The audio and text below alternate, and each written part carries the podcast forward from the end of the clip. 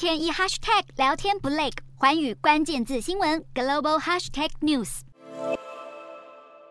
开心在法院门口留下纪念照。她是中国第一例单身女性冻卵案的当事人徐早早。今年三十五岁的她，在五年前向北京妇产医院寻求冻卵的服务，却遭到院方的拒绝。因为在中国的法律是禁止医院向单身女性提供这一项技术服务。于是徐早早便以侵犯一般人格权为由，将医院告上法庭，要求医院停止侵害她的权利。但在二零一九年的一审结果中，徐早早败诉了，但徐早早并未就此放弃。这一起案件的上诉案这个月在北京开庭。徐早早表示，过去四年多，社会的舆论环境持续变化，现在的中国动软话题甚至已经登上了主流媒体。尽管二审法庭并未当庭宣判，但徐早早认为庭审的进展相当顺利。